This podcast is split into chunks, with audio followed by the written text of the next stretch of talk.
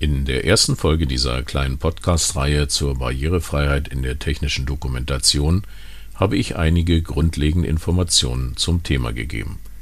Heute wollen wir etwas tiefer einsteigen. Und damit ein herzliches Willkommen zu einer neuen Folge unseres Podcasts zur technischen Dokumentation. Mein Name ist Frank Sommer und ich bin technischer Redakteur bei der GFT Akademie. Zuerst jedoch zu einem Gesetz, das ich in der ersten Folge noch nicht nannte das Barrierefreiheitsstärkungsgesetz, kurz BFSG. Worum geht es dabei? Das Gesetz verpflichtet nahezu alle Wirtschaftsakteure dazu, Barrierefreiheitsanforderungen einzuhalten, wenn die von ihnen angebotenen Produkte oder Dienstleistungen unter das BFSG fallen. Dieses Gesetz wurde am 16. Juli 2021 verkündet und tritt am 28. Juni 2025 in Kraft. Das ist noch ein wenig hin, aber es erscheint mir dennoch wichtig, sich bereits jetzt damit zu beschäftigen. Wer und was ist vom Barrierefreiheitsstärkungsgesetz betroffen? Die Antwort finden wir in 1 in den Absätzen 1, 2 und 3. Hiernach betrifft es alle Produkte und Dienstleistungen, die nach dem 28. Juni 2025 in Verkehr gebracht bzw. angeboten und in Absatz 3 erwähnt werden Hierunter fallen beispielsweise künftig offensichtlich alle Hardwarekomponenten und Betriebssysteme für Computer im Verbraucherbereich, Verbraucherendgeräte für Telekommunikationsdienste, Verbraucherendgeräte, die Zugang zu audiovisuellen Mediendiensten bieten, E-Book, Lesegeräte und andere mehr. Übrigens, nicht nur Hersteller, sondern auch Importeure dieser Produkte müssen dann die Barrierefreiheitsanforderungen erfüllen aber es geht nicht nur um die Produktherstellung, auch wer Waren und Dienstleistungen elektronisch anbietet, also beispielsweise alle Online-Shops, haben dann die Anforderungen des BFSG zu erfüllen. Übrigens, wenn es um die Definition der Behinderungen geht, lohnt sich ein Blick in den Paragraph 2, die Begriffsbestimmungen des Barrierefreiheitsstärkungsgesetzes. Im ersten Teil dieser Podcast-Reihe erwähnte ich die Definition nach dem Sozialgesetzbuch 9 im BFSG nun liest sich das etwas anders. Menschen mit Behinderungen sind, Zitat, Menschen, die langfristige körperliche, seelische, geistige oder Sinnesbeeinträchtigungen haben, welche sie in Wechselwirkung mit einstellungs- und umweltbedingten Barrieren an der gleichberechtigten Teilhabe an der Gesellschaft hindern können. Als langfristig gilt ein Zeitraum, der mit hoher Wahrscheinlichkeit länger als sechs Monate andauert. Der im Sozialgesetzbuch 9 erwähnte zweite Satz nachdem eine Beeinträchtigung vorliegt, wenn der Körper oder Gesundheitszustand von dem für das Lebensalter typischen Zustand abweicht, fehlt hier. Aber auch im BFSG gibt es Ausnahmen. Zum einen Unternehmen mit einem Jahresumsatz von maximal 2 Millionen Euro bzw. einer Jahresbilanzsumme von höchstens 2 Millionen Euro, die ausschließlich Dienstleistungen erbringen und weniger als 10 Personen beschäftigen, sind von diesem Gesetz ausgenommen Außerdem sehen die Paragraphen 16 und 17 zwei Ausnahmetatbestände vor. So etwa, wenn die Einhaltung der Vorgaben eine grundsätzliche Veränderung eines Produktes oder einer Dienstleistung erforderlich machen würde oder eine unverhältnismäßige Belastung darstellen würde. Diese Beurteilung muss allerdings nach bestimmten Kriterien, die sich in der Anlage 4 des Gesetzes befinden, erfolgen. Aber auch diejenigen, die somit nicht vom BFSG betroffen sind, können möglicherweise aus wettbewerbstechnischer Sicht profitieren, wenn auch sie ihre Produkte barrierefrei herstellen. Dies kann durchaus ein Marktvorteil sein. Das Thema Barrierefreiheit wirkt sich selbstverständlich auch auf die EU-Konformitätserklärung aus, da das BFSG nicht ein nur für Deutschland geschaffenes Gesetz ist, sondern die nationale Umsetzung der EU-Richtlinie zur Barrierefreiheit, den European Accessibility Act, kurz EAA, darstellt im Rahmen des Konformitätsbewertungsverfahrens ist dann auch nachzuweisen, dass die Barrierefreiheitsanforderungen gemäß der nach § 3 Absatz 2 zu erlassenen Rechtsverordnungen erfüllt sind. In dieser Rechtsverordnung sollen unter anderem die Gestaltung und Herstellung von Produkten und ihrer Benutzerschnittstellen und die Zugänglichkeit und Gestaltung von Angebot und Ausführung von Dienstleistungen geregelt werden. Außerdem, und auch hier kommt wieder die technische Dokumentation ins Spiel soll die Art und Weise, wie Informationen zur Nutzung von Produkten, also unter anderem unsere Bedienungsanleitungen, bereitzustellen sind, geregelt werden. Übrigens bringt ein Hersteller seine Produkte bzw. Dienstleistungen, sofern sie dem BFSG unterliegen, auf den Markt, ohne dass sie die Barrierefreiheitsanforderungen des BFSG erfüllen, können Bußgelder bis zu 100.000 Euro verhängt werden. Und nach 32 des BFSG können Verbraucher und Verbände die Marktüberwachungsbehörde auffordern, Maßnahmen gegen einen solchen Wirtschaftsakteur zu ergreifen. Soweit ein Thema aus der nahen Zukunft. Schauen wir uns nun an, wie wir Barrierefreiheit in unseren Informationsprodukten sicherstellen können. Bereits im Teil 1 dieser kleinen Podcast-Reihe erwähnte ich die Zielgruppen und die Zielgruppenanalyse. Dabei haben wir es eigentlich auch ohne eine tiefergehende Analyse fast immer mit mindestens drei Zielgruppen zu tun, für die die Barrierefreiheit von Bedeutung ist. Dies sind behinderte Menschen, Senioren und diejenigen, die einer bestimmten Sprache nicht mächtig sind. Während unter das BFSG auf Produktebene derzeit ausschließlich elektronische Artikel fallen, die dann wohl grundsätzlich barrierefrei konzipiert werden müssen, haben wir es bereits seit langem mit bewusst barrierefrei hergestellten Produkten für bestimmte Zielgruppen zu tun. Und zwar für Zielgruppen innerhalb einer oder mehrerer Zielgruppen, wie ich es einmal formulieren möchte. Betrachten wir hierbei beispielsweise diejenigen, die auf einen Rollstuhl angewiesen sind. Ob diese Menschen nun als behindert im Sinne des Sozialgesetzbuchs 9 gelten oder einfach nur aus Altersgründen auf den Rollstuhl angewiesen sind, spielt dabei keine Rolle. Entscheidend ist, dass die Fortbewegung im Rollstuhl auch im häuslichen Umfeld durchaus eine große Herausforderung sein kann. So zum Beispiel, wenn es um die Benutzung des Waschbeckens im Badezimmer geht. Diese werden nach VDI 6000 Blatt 1 meist in einer Höhe zwischen 85 und 95 cm montiert. Eine Höhe, die für jemanden, der im Rollstuhl sitzt, ein Problem darstellen kann.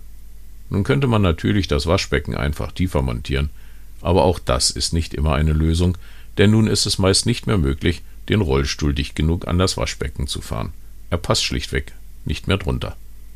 Aus diesem Grund bieten verschiedene Sanitärhersteller speziell gefertigte flache und unterfahrbare Waschbecken an, die zusätzlich mit Griffen versehen sind, so dass es der Person im Rollstuhl auch ohne Hilfe gelingt, den Waschtisch bequem nutzen zu können. Das ist Teil der Barrierefreiheit, ohne die Hilfe anderer etwas nutzen zu können. Und so gibt es heute für viele Anforderungen barrierefreie Produkte, passend zu meinem Waschtischbeispiel wäre noch eine behindertengerechte Armatur zu nennen. Nun erwähnte ich im ersten Teil der Podcast-Reihe, dass das Produkt, zu dem wir das Informationsprodukt erstellen, durchaus Auswirkungen auf die Ausführung des Informationsproduktes haben kann. Dies dürfte hinsichtlich des Waschtischbeispiels noch nicht der Fall sein, aber betrachten wir die sogenannten Seniorenhandys. Hierbei handelt es sich um Mobiltelefone oder Smartphones, die speziell auf die Anforderungen von Senioren abgestimmt sind. Leider verschlechtert sich bei vielen Menschen mit zunehmendem Alter die Sehkraft, das Hörvermögen, die Motorik nimmt ab und auch die kognitive Leistung kann sich verlangsamen. Diesen Einschränkungen tragen diese Produkte Rechnung, indem sie mit hellen und großformatigen Displays und leicht zu bedienenden großen Tasten ausgestattet sind. Die Benutzerführung ist zudem möglichst einfach gehalten und die Geräte sind meist auch so robust konstruiert, dass sie auch wiederholte Stürze unbeschadet überstehen. Im besten Fall verfügen sie darüber hinaus über einfach zu bedienende Notruffunktionen. Hier haben wir nun ein Produkt, das aus meiner Sicht sehr starken Einfluss auf die Konzeption des dazugehörigen Informationsproduktes nimmt. Welche Punkte gilt es also in besonderem Maße zu beachten? Grundsätzlich sollten wir uns immer vor Augen führen, dass auch unser Informationsprodukt erheblichen Anteil an der Usability eines Produktes und an der User Experience hat. Bereits bei der Ausgabeform des Informationsproduktes wird man sich wohl sehr schnell für die klassische gedruckte Variante entscheiden, denn wir tun einem alten Menschen vermutlich kaum einen Gefallen, wenn wir es zum Download im Internet anbieten. Aber auch bei der Printausgabe will vieles beachtet sein. Wer kennt sie nicht, die Anleitungen, die im Format A6 oder A7 auf Papier mit einer Grammatur von 60 Gramm pro Quadratmeter oder weniger gedruckt sind. Mancher Hersteller scheint solche Dünndruckheftchen sehr zu mögen, lassen sich so doch mehrsprachige Anleitungen bei kleinsten Abmessungen und Dicken produzieren, was Gewicht und Umverpackung spart. Ich wage allerdings die Behauptung, dass sich ein alter Mensch über ein solches Werk kaum freuen wird. Und bei Verwendung eines dünnen Basismaterials darf, abhängig vom Opazitätsgrad, also vom Grad der Lichtundurchlässigkeit, möglicherweise auch nur mit geringen Schwärzungsgraden der Schrift gearbeitet werden, will man vermeiden, dass man quasi durch die Seiten hindurchliest. Menschen mit verminderter Sehkraft werden auch hiervon kaum begeistert sein, dessen bin ich mir sicher. Hier sollten wir also eher erwägen, Papier mit einer Grammatur von mindestens 80 Gramm pro Quadratmeter, also das klassische Schreibmaschinen- bzw. Druckerpapier, zu verwenden. Besser wären möglicherweise sogar noch 100 oder 120 Gramm pro Quadratmeter. Diese Papiere sind griffiger und zudem auch stabiler, die Haptik und die Bedienung des Informationsproduktes sind damit deutlich gesteigert. Obwohl es eigentlich in der technischen Dokumentation kein wirkliches Thema ist, möchte ich in diesem Zusammenhang den Begriff Kontraste erwähnen. In den meisten Fällen wird man, nicht zuletzt aus Kostengründen, schwarze Schrift auf weißem Grund für das Druckwerk bevorzugen. Dennoch mag der eine oder andere Hersteller möglicherweise aus Marketinggründen vielleicht darüber nachdenken, von diesen Standardausgaben abzuweichen. Hier sei auf die Website Contrast Checker verwiesen. Diese ist zwar in erster Linie für die Verwendung im Webdesign ein Thema, das ich in einer späteren Folge behandeln will, gedacht. Als kleiner notwendiger Vorgriff sei jedoch erwähnt, dass im Zusammenhang mit digitaler Barrierefreiheit drei Konformitätsstufen, nämlich A, AA und AAA existieren. Hierbei stellt die Stufe A die niedrigste Stufe der Barrierefreiheit und damit auch die Mindestanforderungen dar. Die Stufe AAA hingegen als höchste Bewertung definiert den Zustand der höchstmöglichen Barrierefreiheit. Der Contrast Checker bewertet die vom Benutzer vorgegebene Kombination aus Vorder und Hintergrundfarbe unter Verwendung dieser Konformitätsstufen. Die Website bietet somit meiner Meinung nach auch im Printbereich eine ausgezeichnete Unterstützung dabei, herauszufinden, welche Kombination aus Vorder und Hintergrundfarbe am augenfreundlichsten ist. Ein besonderes Highlight aus meiner Sicht ist die Möglichkeit die gewählte Farbkombination auch im Graustufenbereich anzusehen. Dies ist besonders dann von Bedeutung, wenn unser farblich angelegtes Informationsprodukt auch im Schwarz-Weiß-Druck bzw. Graustufendruck ausgegeben werden soll. Ein weiterer wichtiger Punkt ist übrigens, dass wir bei der Papierauswahl darauf achten, kein glänzendes, sondern mattes Papier zu verwenden, um störende Lichtreflexe beim Lesen zu vermeiden. Kommen wir noch zum Thema Schriften. Das Feld der Typografie ist ein spannendes Gebiet, aber keine Angst, es wird nicht wissenschaftlich. Am Anfang steht die Leserlichkeit. Hierbei geht es darum, wie die Zeichen einer Schrift vom Leser wahrgenommen, erkannt und unterschieden werden können. Dies ist unter anderem abhängig von der verwendeten Schriftart. Aber auch die Schriftgröße und der Zeilenabstand sowie weitere Faktoren wie das Seitenformat und der Satzspiegel, um nur einige zu nennen, bestimmen die Leserlichkeit und Lesbarkeit eines Werkes mit. Dieses Thema ist zu umfangreich, um es auf die Schnelle zu behandeln, daher möchte ich auf die DIN 1450 2013-04 verweisen, welche beschreibt, wie Schriften leserlich gestaltet werden, wobei diese Norm insbesondere die Bedürfnisse sehbehinderter Menschen berücksichtigt. Des Weiteren möchte ich die Website leserlich.info des Deutschen Blinden- und Sehbehindertenverbandes erwähnen, die zu diesem Thema wertvolle Hinweise und Unterstützung liefert. Die entsprechenden Links habe ich in den Shownotes hinterlegt. Aber eine Bedienungsanleitung nützt nichts, wenn sie nicht illustriert ist und die textlichen Inhalte nicht sinnvoll verständlich und strukturiert erstellt sind. Dies soll Thema des nächsten Podcasts sein, bevor wir uns dann in einer weiteren Folge der Barrierefreiheit digitaler Informationsprodukte zuwenden. Halten wir also fest. Das am 28. Juni 2025 in Kraft tretende Barrierefreiheitsstärkungsgesetz wird nicht nur Auswirkungen auf bestimmte Produkte und Dienstleistungen haben, sondern auch auf unsere Arbeit in der technischen Redaktion.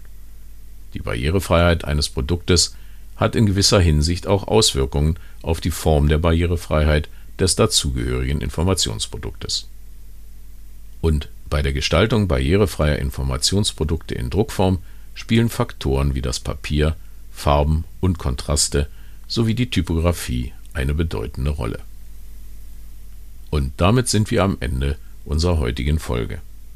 Wenn Ihnen diese gefallen hat, lassen Sie uns doch einfach ein Abo da. So verpassen Sie keine Folgen. Klicken Sie hierzu ganz einfach auf die Schaltfläche Abonnieren unter dem Player-Bedienfeld.